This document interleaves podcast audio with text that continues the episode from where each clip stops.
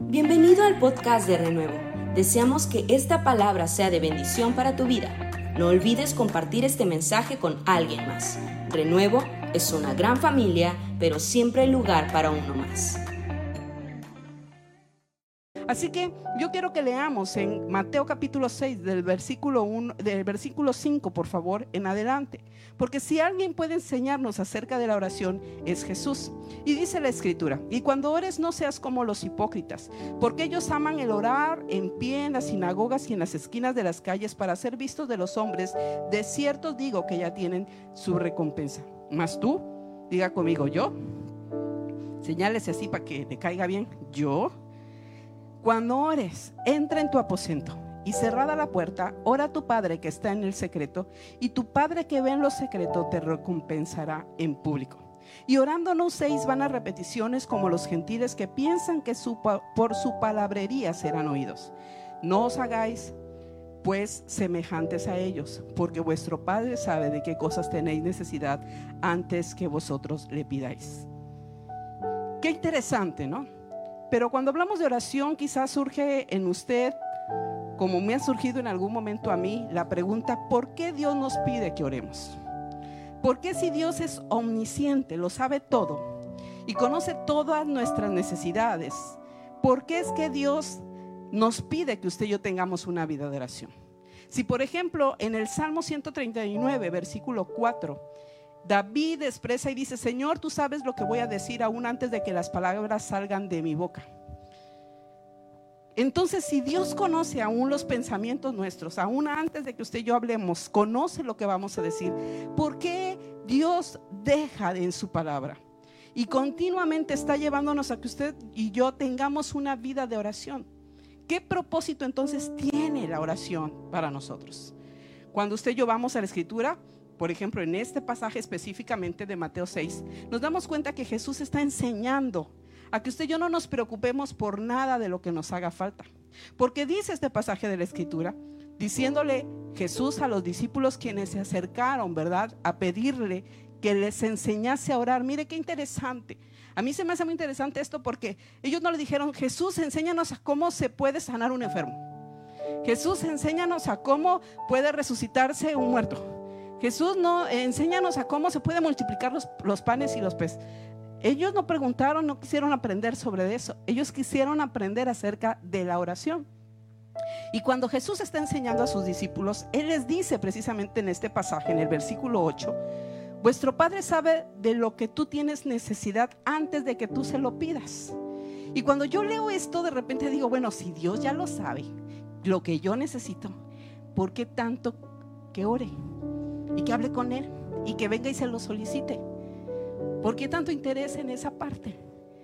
Ahora, Jesús concluye en esta parte, en el versículo 9, y no nos está diciendo que usted y yo no oremos, porque aunque ciertamente Dios conoce todas las cosas, sabe lo que usted y yo necesitamos, conoce toda circunstancia de nuestra vida, porque aún la casa de nuestra, de nuestra familia para el Señor es transparente, ¿verdad? Sus paredes no existen. Dios conoce aún los pensamientos que usted y yo tenemos. Eso dice la escritura. Así que cuando usted y yo vamos a esto, entonces Jesús no está diciendo que no oremos, sino al contrario. En el versículo 9, Él dice, vosotros pues oren de esta forma. Enseña a sus discípulos, porque Jesús está interesado que usted y yo aprendamos a orar de manera correcta. Es más, Él dice que Ciertamente Dios conoce todas las cosas, pero que aún a Dios le interesa que usted y yo le pidamos hasta el pan de cada día. Lo dice en este mismo pasaje de, Mateo 6, versículo 11, donde comienza Jesús diciendo, pidan el pan de cada día al Señor. Entonces aún cuando usted y yo vamos a esta parte, ¿no le parece curioso?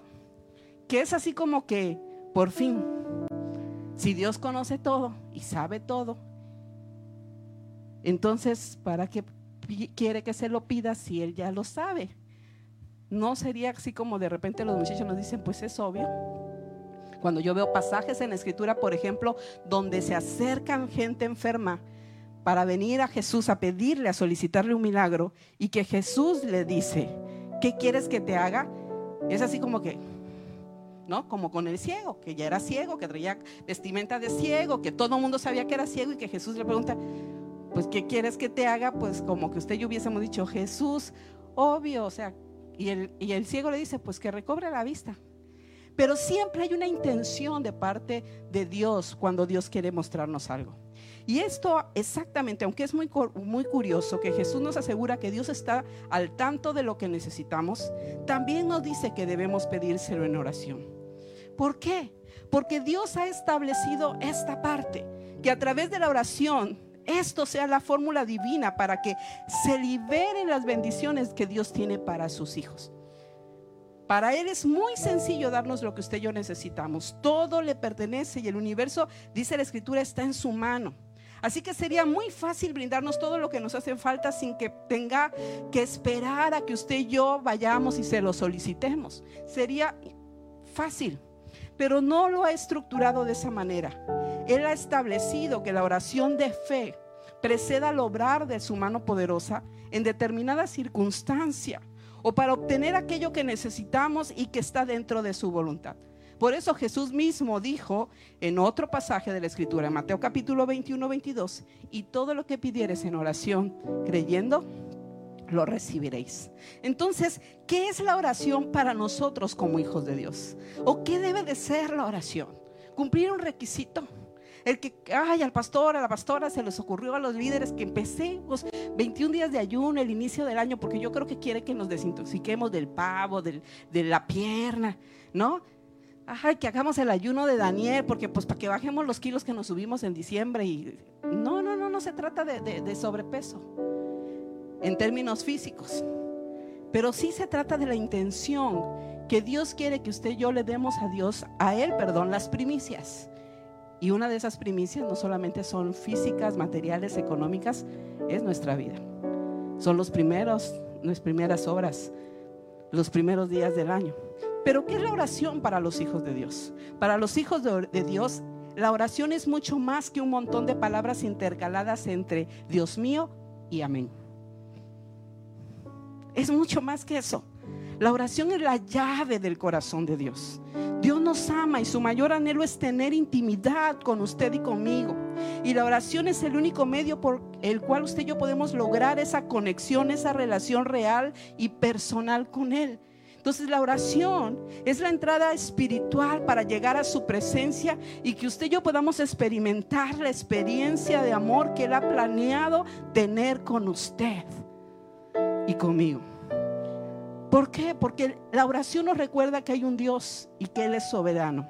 Y que nosotros dependemos enteramente de Él. Que nosotros somos los necesitados y que en Él está todo lo que nos hace falta. Dios puede, cierto, sin que oremos, obrar o concedernos lo que necesitamos y lo que está dentro, por supuesto, de su voluntad.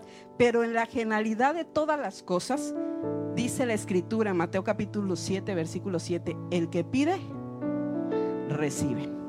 Entonces la contraparte es que el que no recibe es porque no pide. Y lo dice Santiago capítulo 4, versículo 2, que no tenemos porque no pedimos. Y cuando pedimos, chispas, pedimos mal. ¿no? Entonces, ¿cuánta necesidad tenemos de aprender a que usted y yo si queremos crecer, queremos tener una expansión en nuestra vida espiritual, como, como creyentes, como personas, como matrimonios, como familias, tenemos que aprender a tener una vida de relación con Dios. Entonces vuelvo a poner en la mesa esta pregunta, ¿por qué Dios quiere que oremos? Y mire, yo encontré algunas cosas interesantes y pudiera darle innumerables razones muy teológicas, muy espirituales, eh, eh, eh, con mucha argumentación bíblica, pero me fui a cosas más simples de nuestro contexto del diario vivir, de la vida práctica. Porque a veces estamos tan espiritualoides en términos de términos o conceptos teológicos que la verdad no nos llega de manera rápida. Y yo quiero que usted y yo podamos comprenderlo muy fácilmente. ¿Por qué Dios quiere que oremos? Porque la oración no es un simple acto para pedir o demandar cosas a Dios. Algunos hemos hecho de la oración eso, como el, la ventanilla del supermercado. Llegamos con la lista, le decimos, Señor, quiero, quiero, quiero, quiero, quiero, quiero, quiero, quiero, quiero, y súpleme y súrteme, y ya me voy. Pero no se trata de esto la oración. ¿Por qué? Porque mire, cuando usted y yo tenemos una vida de oración, cuando usted lloramos como hijos de Dios, lo que sucede no es solamente la respuesta de aquello de lo que estamos orando, sino lo que sucede en el que ora. Y una de las cosas que suceden en los que oramos son cosas poderosas. Número uno, sus pensamientos y los, míos, los míos se alinean a los pensamientos de Dios.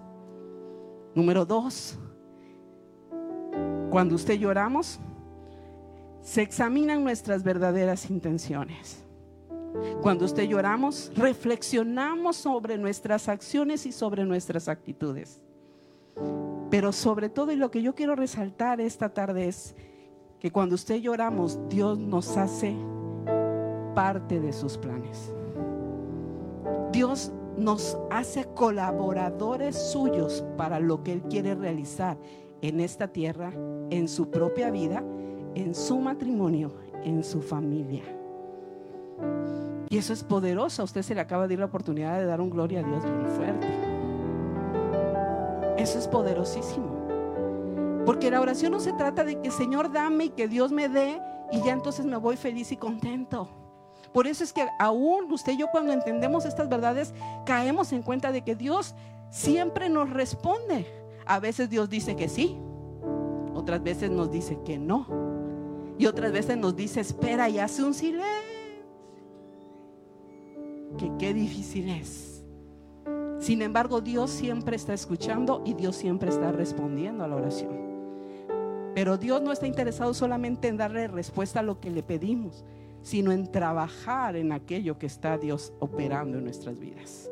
Y eso es lo importante. Entonces, ¿cómo me hago parte de los planes que Dios tiene para mí cuando yo oro?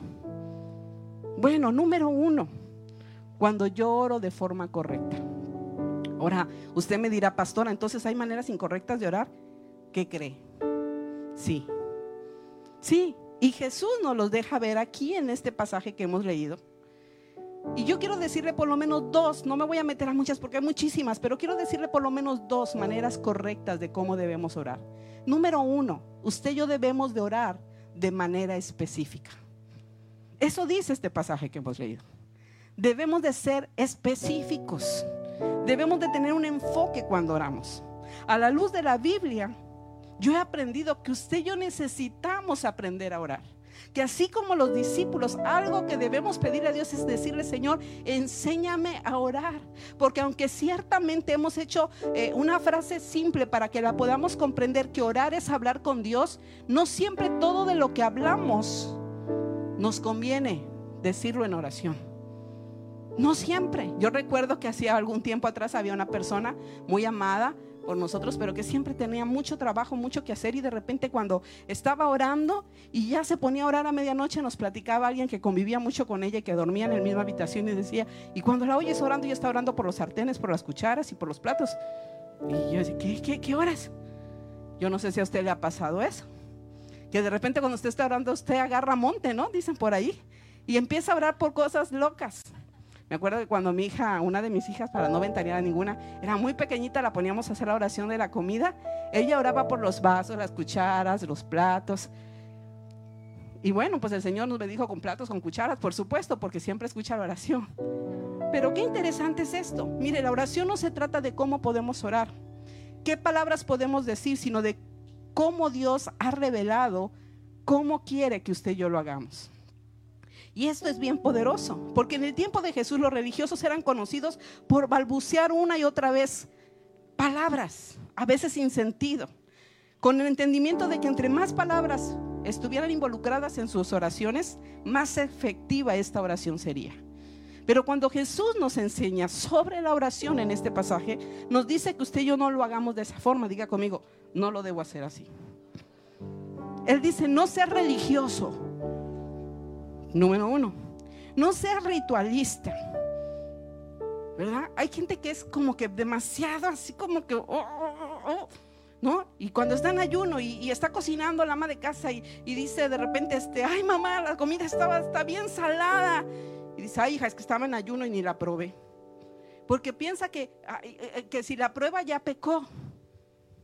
Y a veces somos tan, tan ¿verdad?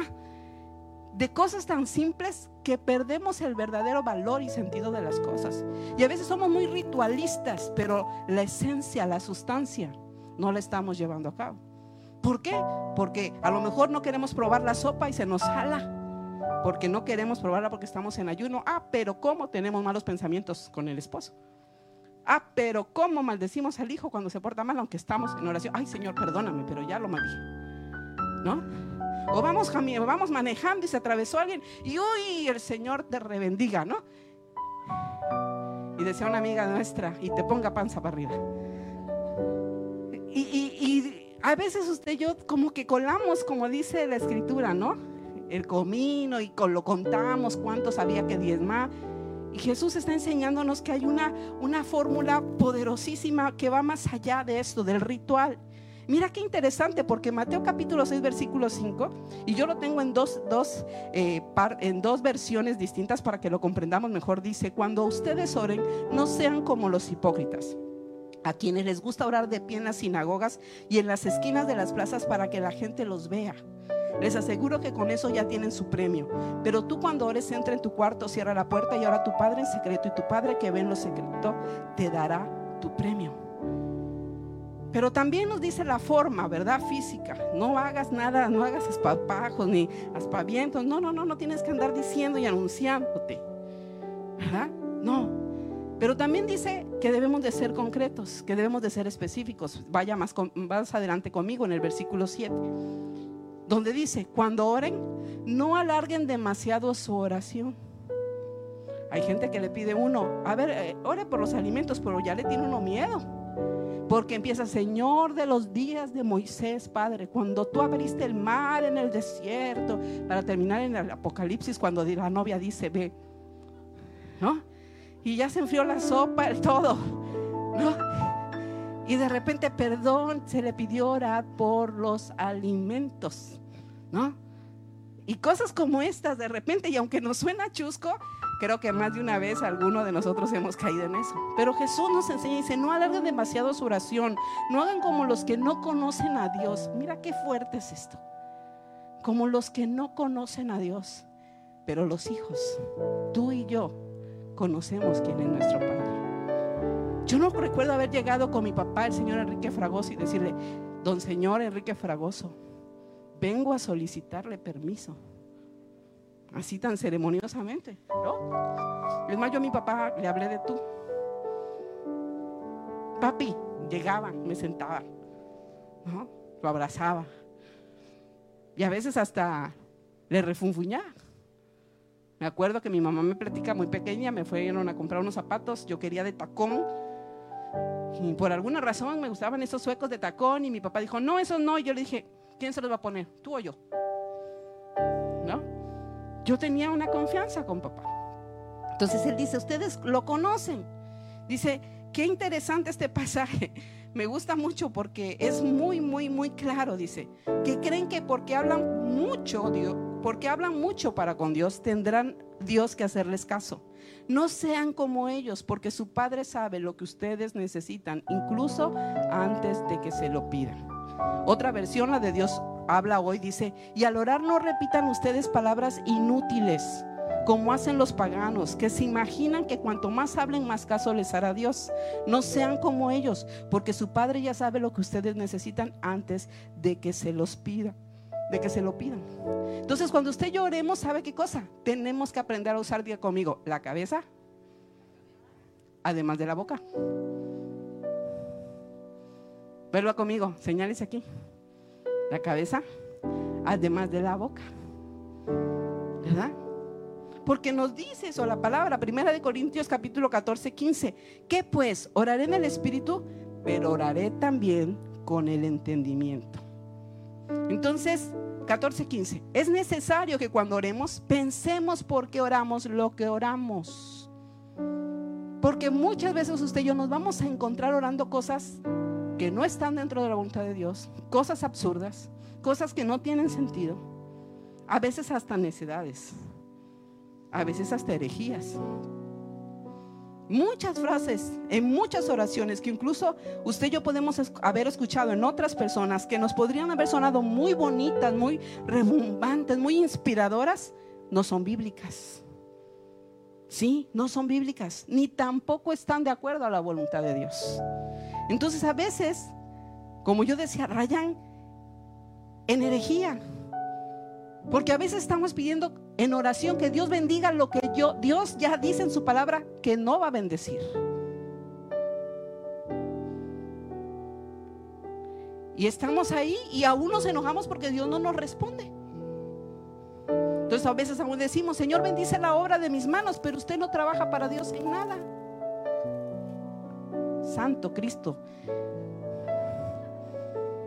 Entonces, ¿qué le va a bendecir? ¿Qué le va a multiplicar? ¿La nada?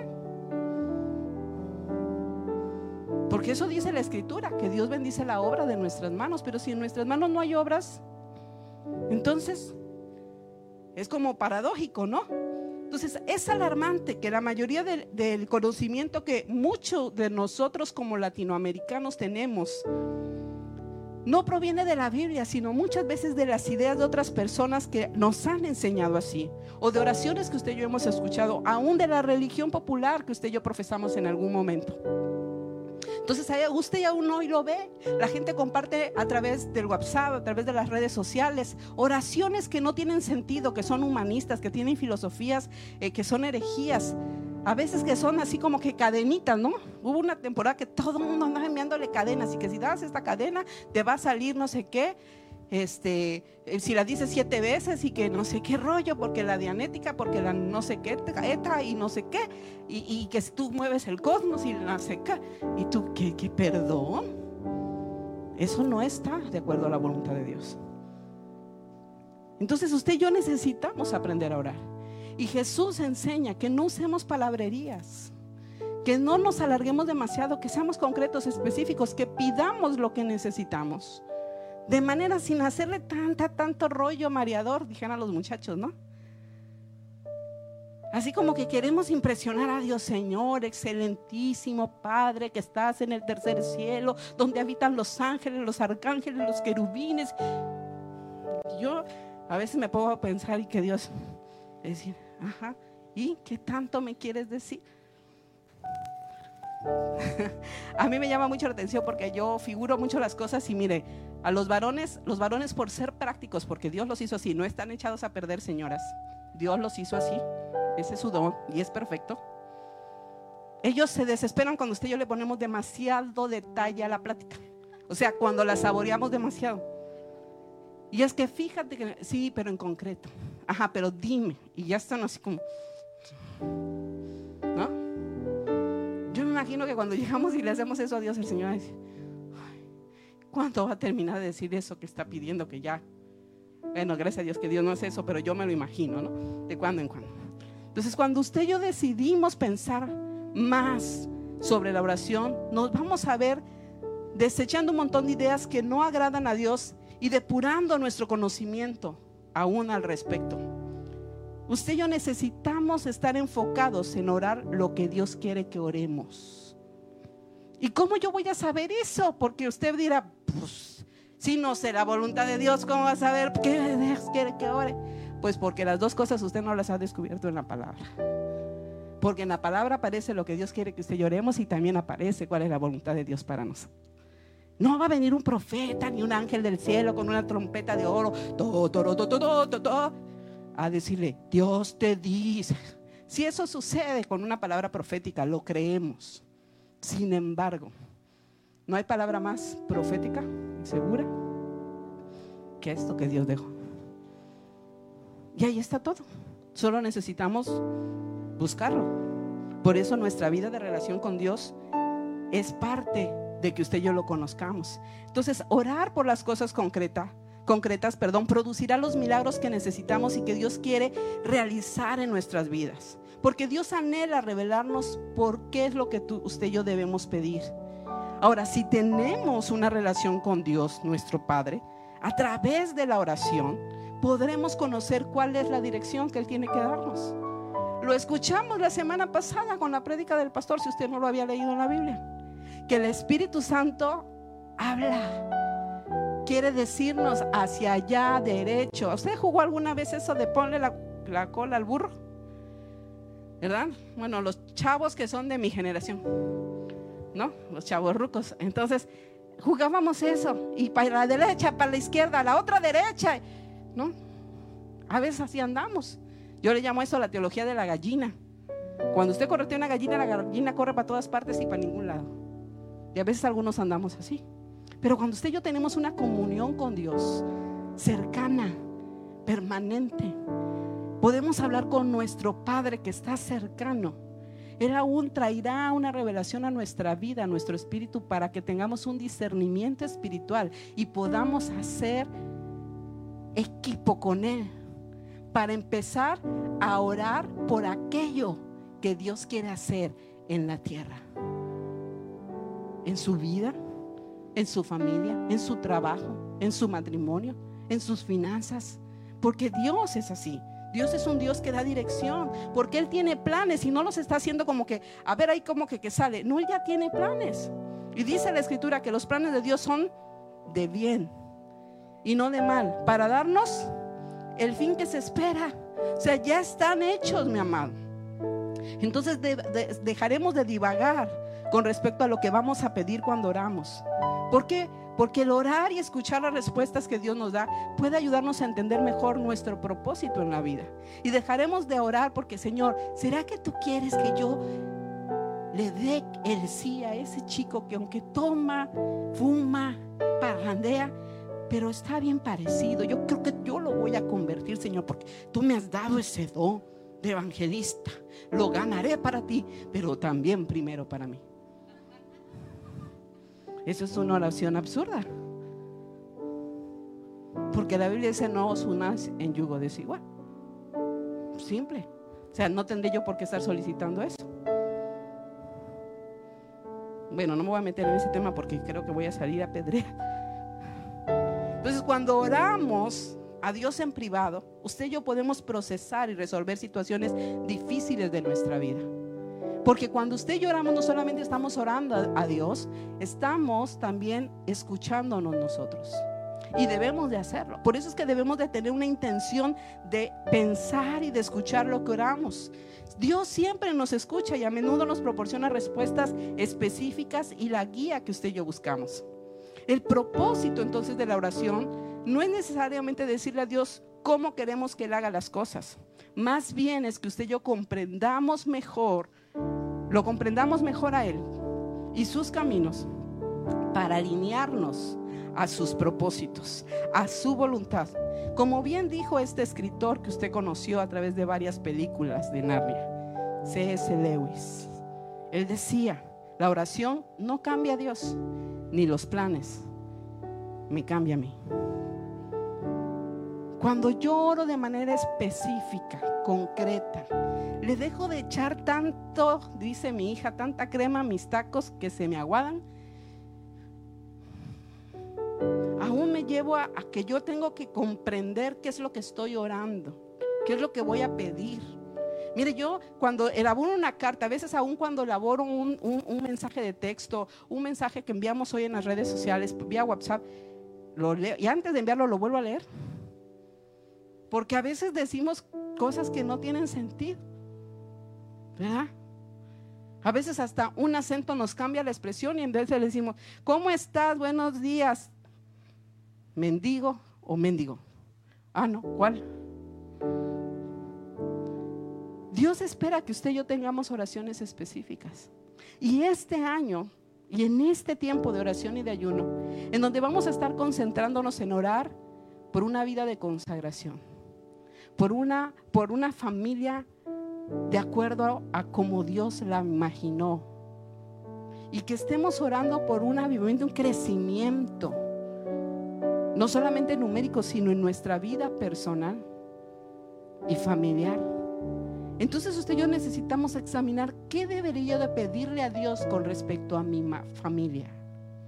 ¿Qué debería pedirle a Dios con respecto a mis hijos? ¿Qué debería pedirle a Dios con respecto a mi matrimonio? ¿Qué debo pedirle a Dios con respecto a mi vida espiritual?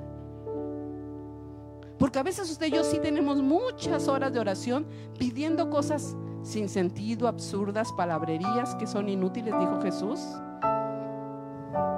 Haciendo muy larga nuestra oración, pero cosas que no van a suceder.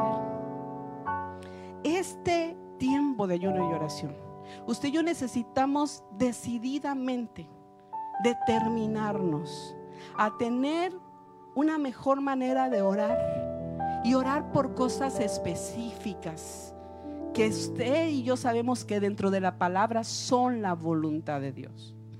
Porque dice la escritura que cuando usted y yo pedimos de acuerdo a la voluntad de Dios, Dios nos oye y nos dará aquello que hemos pedido. Entonces necesitamos tener este tipo de oración. De esta manera, de esta forma correcta. Y que ese, ese tiempo de poder orar y examinar lo que vamos a pedirle a Dios de manera concreta nos lleve a que aún eso nos examine. Porque cuando yo pido, Señor, cambia a mi esposo, mira, ya no lo aguanto, su carácter, su forma, sus cosas. Bueno, Señor, pero también porque yo me pongo así, también yo le soy un poco asá, y mira, a veces me pongo un poco como acá, y también yo le echo un poco allá. Ya no es tanto para allá, sino también un poco más para acá. Entonces ya mi oración nada más es, yo examino y digo, ok, Señor, voy a ayunar, Señor, los 21 días de ayuno, sí, amén. Pero a ver, el pastor acaba de mandarnos un devocional que dice que Dios tiene un ayuno que Él escoge, que es el liberar, que es no tener dedo señalador. Ay, ay, yo pensé que nada más era que no me coma las picadas y la Coca-Cola de la mañana.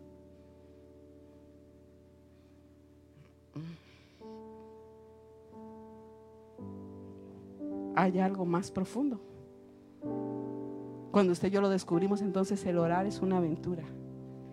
Porque usted y yo nos alineamos al sueño que Dios tiene para su casa, para sus hijos.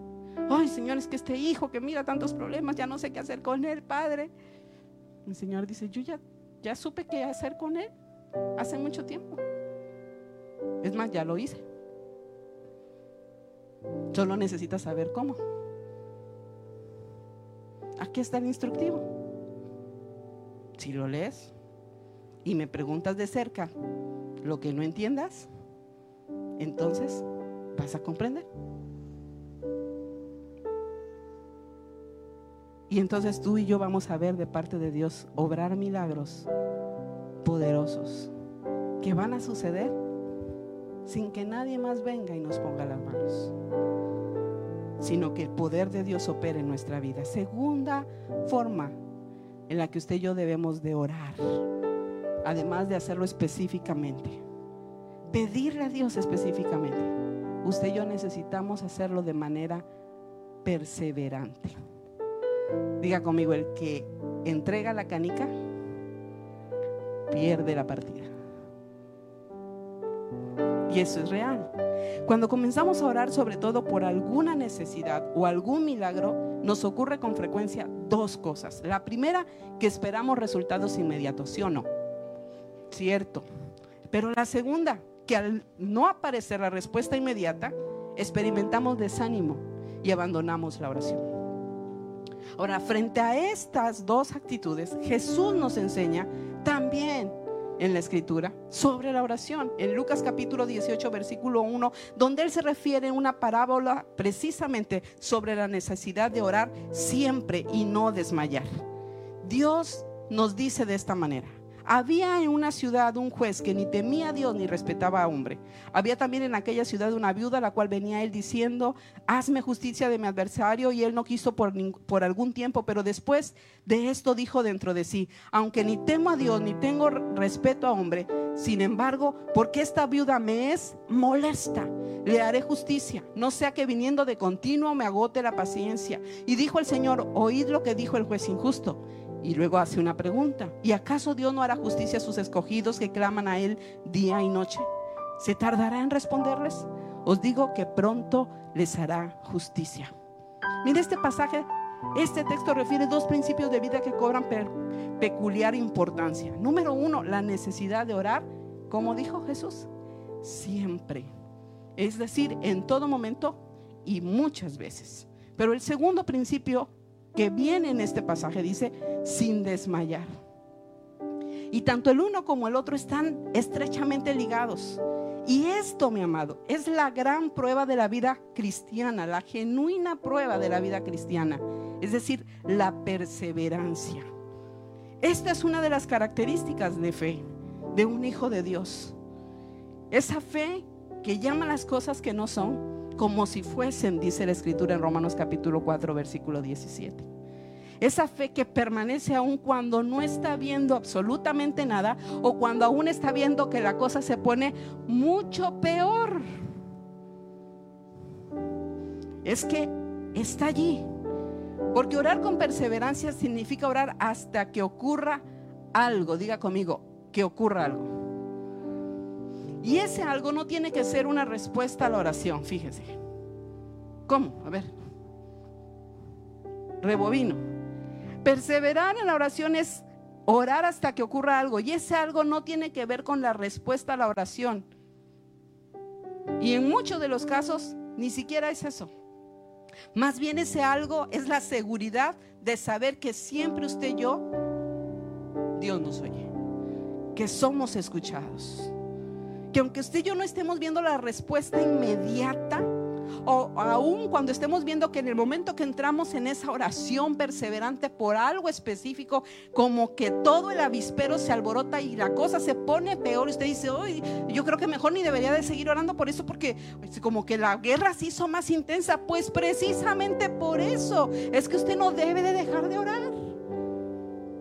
Porque la escritura sigue diciendo que allá en los cielos, ¿verdad?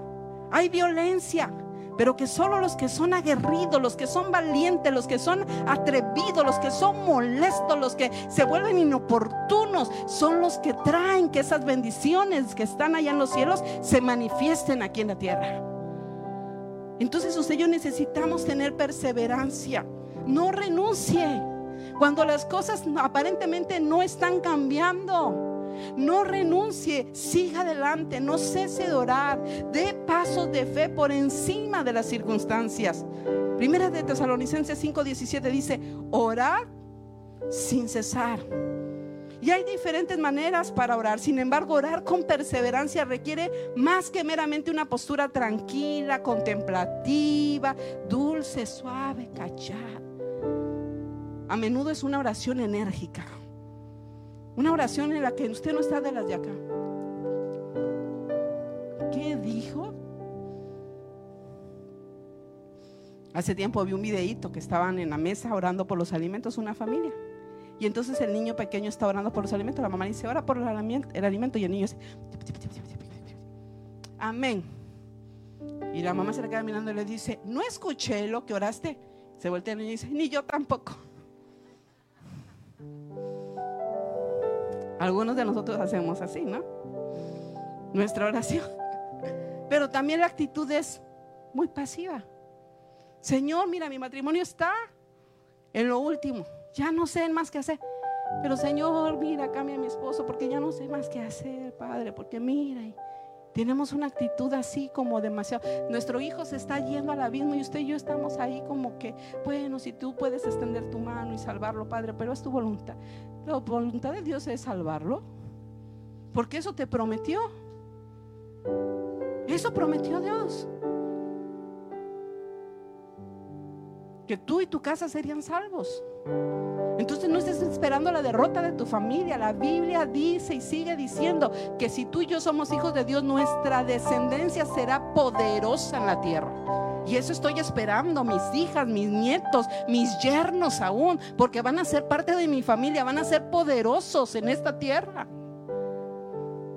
Y las generaciones que aun cuando no estemos en esta tierra, todo lo que el Señor puso sobre nuestra vida siga avanzando, porque aun cuando tú y yo muramos, dice que las obras que el Señor ha puesto sobre nosotros continuarán.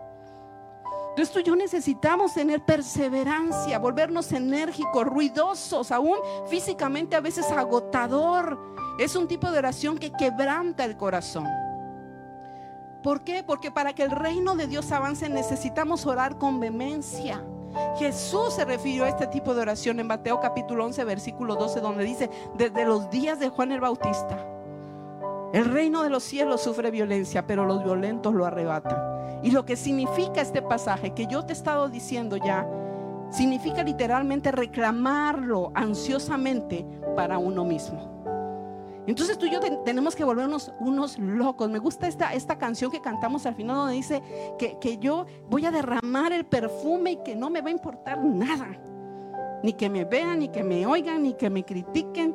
Me encanta esa canción que cantamos que dice ahí en los, a tus pies es el lugar más alto porque ahí nadie me puede señalar, nadie me puede criticar, nadie me puede juzgar, porque ahí solamente somos tú y yo, porque ahí la sangre tuya me cubre, porque ahí tú estás haciendo tu obra en mi vida. Pero algunos de nosotros ni comprendemos lo que cantamos. Y a veces tampoco lo que oramos. Y bien dijo Marcos Brunet, los cristianos a veces no decimos mentiras, pero las cantamos. Y también a veces las oramos. Tú y yo necesitamos orar con ese, esa, ese, ese reclamar ansiosamente lo que Dios ya nos ha prometido. Y no porque Dios tenga que hacerlo, porque tú y yo tengamos que ordenarle a Dios, sino porque le decimos, Padre, porque tú declaraste, porque tú dijiste, porque tu palabra dice.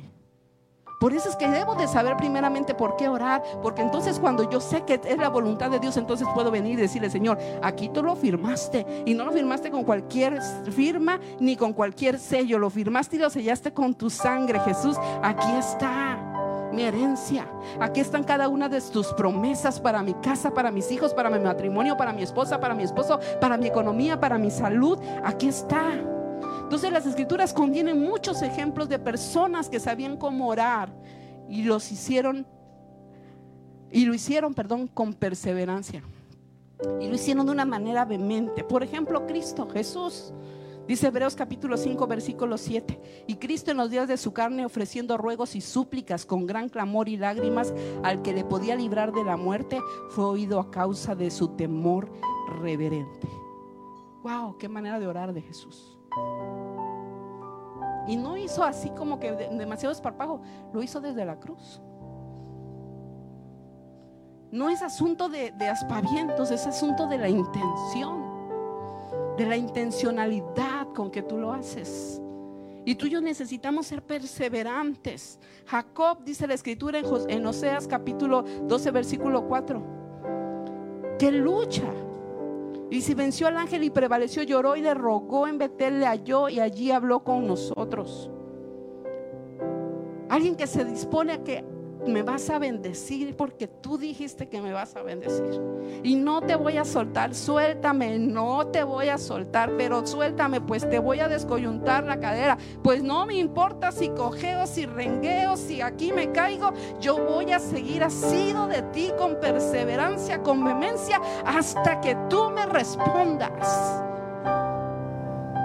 Dios quiere que usted y yo seamos de esa gente intrépida que veamos a Dios actuar en nuestras vidas como una Ana, que ya se había cansado de tanto dolor, de tanta persecución, de tanta amargura, de tanto rechazo, de tanta crítica. Y un día dice que llega al altar y está allí, quebranta su corazón, quebranta su vida, que ora de una manera tan vehementemente y tan perseverantemente que aún la gente que está a su alrededor no la entiende.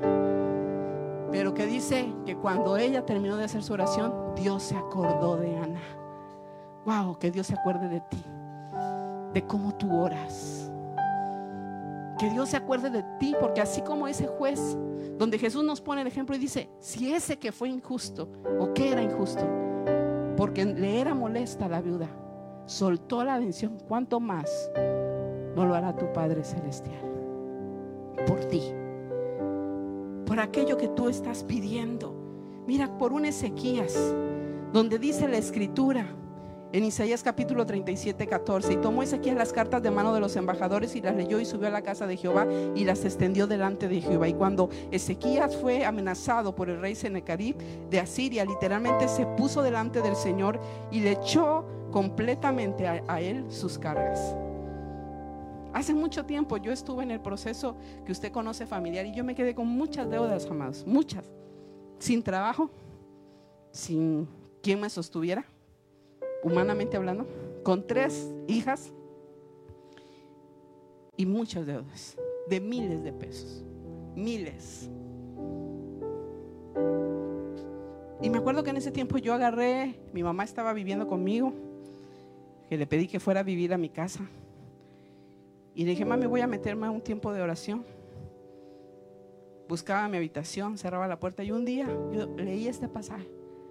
Y agarré, saqué todos mis estados de cuenta, los puse sobre la cama. Y dije, de aquí soy.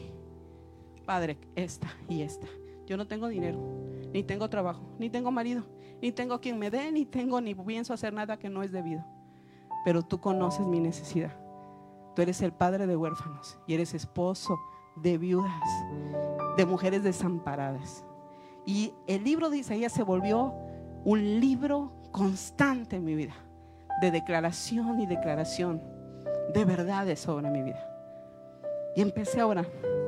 Y de esas seis deudas enormes que eran, para mí impagables, de cientos de miles de pesos, se fueron pagando de una manera rapidísima.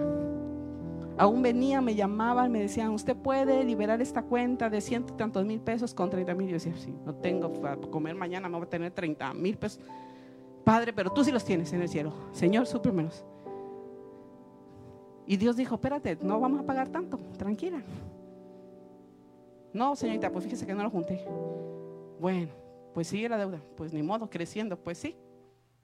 Y al rato otra vez, señora, que usted puede pagar con 15 mil, pues padre, ahora son 15 mil, ayúdame. Se dijo, tranquila, vamos a pagar menos. Hasta que un día llamaron por la deuda más grande, que ya tenía como 160 mil. Y me dijeron, usted con ocho mil y pico de pesos puede pagar su deuda, aunque va a quedar en el crédito. Ah, yo dije, ocho mil y pico, padre, no tengo ocho mil y pico. Padre, tengo que hacer algo. Y dije, voy a salir, me puse a orar y dije, voy a salir, voy a entregar unas solicitudes de trabajo, voy a ir a tocar puertas. Caminé por el centro de la ciudad, Independencia, 5 de mayo otra vez. Me encuentro a alguien. Hola, ¿cómo está? Qué gusto verla. Oiga, que me voy, regresa la persona. Me dice, oiga, que sentí que Dios me dijo que le dé esto. No, no, no, ¿cómo que? Sí, tome, pastor. Ok, Dios te bendiga, oré por la persona en la calle. Gracias. Y yo dije, ¿qué es esto? Me metí y abrí. Ocho mil y pico de pesos y hasta para el taxi de regreso me alcanzó. Me fui corriendo. Le dije, señorita, me acaban de llamar hace 72 horas. ¿Todavía aplica? Déjeme ver mire, ya se había, pero ahorita yo veo, aquí lo traigo para pagarlo. Me vio el dinero y me dijo, yo ahorita le muevo, aquí está. Y salí de ahí y dije, Señor, la primera, la más alta, tú eres fiel. Así que vamos por la segunda. Y una a una, mi amado. Pero había que llorar, clamar y decirle, Padre, yo dependo de ti y con perseverancia hasta que suceda algo. Hasta que Dios me enseñó que los créditos no son tan buena cosa. Entonces como me dijeron, usted queda, sí, tranquilo, yo ahora vivo de mi crédito del cielo y de los intereses. Señorita, que no, no, muchas gracias. Dios es un Dios que quiere enseñarnos cada día. Ponte de pie. Lucas capítulo 11, versículo 5 en adelante dice, les dijo también, ¿quién de vosotros que tenga un amigo va a él a medianoche y le dice, amigo, préstame tres panes? Porque un amigo mío ha venido a mí de viaje y no tengo que ponerle delante. Y aquel respondiendo desde adentro le dice, no me molestes. La puerta ya está cerrada y mis niños están conmigo en cama. No puedo levantarme y dártelos. Os digo que, aunque no se levante a dárselos por ser su amigo, sin embargo, por su importunidad se levantará y le dará todo lo que necesite. Y yo os digo, pedid. Y yo os digo, dijo Jesús, pedid, buscad, llamad Porque todo aquel que pide y el que busca y al que llama, wow. ¿Cuántos inoportunos hay aquí? Ya llevo tanto tiempo pidiéndole a Dios que cambie a mi marido y no termina de cambiar y es más, se pone peor la cosa. Se está poniendo peor la cosa porque el que lo traía así, mira, no lo quiere soltar, pero se va a cansar. A ver quién se cansa primero. Solo tienes que recordar que Él ya está vencido y que a ti y a mí, la Biblia dice que Él ya nos declaró más que vencedores. La batalla ya fue ganada. ¿Qué ocupas de Dios? En el cielo ya está. ¿Qué ocupas? En el cielo ya está. Solo necesitamos decirle, Señor, yo lo atraigo a la tierra. Si es tu voluntad, porque tu palabra lo dice, entonces dile, tu palabra dice. Y como tú no eres hombre para que mientas, ni hijo de hombre para que te arrepientas, lo que hablaste, lo harás. Y lo que declaraste, lo ejecutarás. Porque eso dice tu palabra. Pero usted y yo necesitamos orar concretamente. En estos días aún dígale, Señor, ¿qué necesita mi familia? ¿Cómo tú la visualizaste. Porque a lo mejor yo te he estado pidiendo esto, esto y esto, y eso no es. Señor, ¿cómo es el trabajo que tú quieres darme? Porque tú me quieres hacer una persona próspera. Pero tú no quieres que yo viva toda una vida trabajando, metido en un trabajo, siendo esclavo como los hebreos en Egipto. Con un faraón sobre de mí que no me, me deje ir a adorar. Tu palabra dice que las riquezas del impío están guardadas para los justos. Y yo soy justo, entonces lo que ya está guardado allí, Señor, empieza a prepararlo porque yo ya estoy lista para recibirlo. Dame creatividad para hacer negocios. Tú eres un profesionista. No quieras ser empleado. Anímate a ser un emprendedor. ¿Por qué puede más el de allá afuera? Por sus capacidades. Tú tienes eso y tienes un Dios todopoderoso. Dios es un Dios que escucha nuestra oración. Pero a veces tú y yo estamos vacilantes en lo que oramos.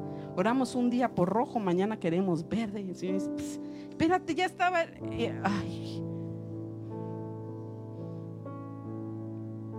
Oramos hoy, pero como no vemos la respuesta, nos desesperamos porque empeora la cosa, soltamos, tiramos la toalla y decimos, aquí está mi canica, Señor, mira, yo ya no juego.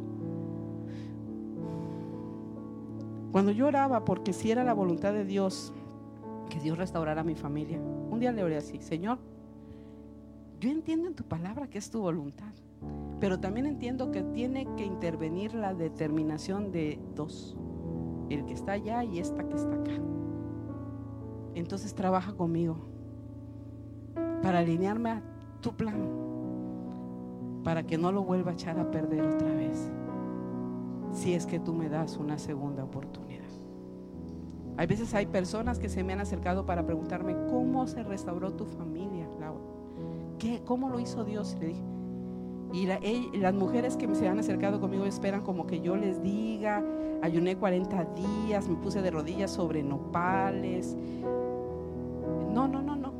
Gracias a Dios que no tuve que hacer eso. Pero sí tuve que orar. Y lo que yo sí le puedo decir que tuve que hacer yo fue renunciar a mí misma. Mi mentora de esos días me decía, Laura, tú cero y Dios todo. Tú mueres y Él crece en ti. Y yo, pero duele. Por eso de eso se trata. Si no doliera, no sirve. Como los deportistas, que duela para que sepas que está funcionando. Pero cuesta, por supuesto. Pero sigue. Llegó el momento que yo dije, Dios, si tú no haces eso, me basta con lo que estás haciendo aquí. Porque hoy me doy cuenta que yo no necesito un hombre para ser feliz. Y con todo el amor que le tengo a mi esposo. Que tú eres mi felicidad.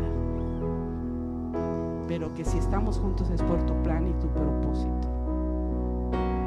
Y si tú lo vas a devolver, que sea para cumplir ese sueño tuyo, no los míos. Tu oración cambia, ¿ves? Tus intenciones son movidas a hacer lo que Dios quiere. Tus pensamientos se alinean a sus pensamientos. Es explorada tu actitud, tus acciones. Y entonces tú te ubicas en sus planes. Porque no se trata de tus sueños o los míos. Se trata del sueño de Dios. Porque tu historia no es tu historia, Merari. Ni la del pasado, ni la de este presente, ni la del futuro. Su historia la que Él escribió para ti. Gracias por quedarte con nosotros hasta el final de este mensaje. Te esperamos en nuestro próximo podcast. Renuevo es una gran familia, pero siempre hay lugar para uno más. Bendiciones.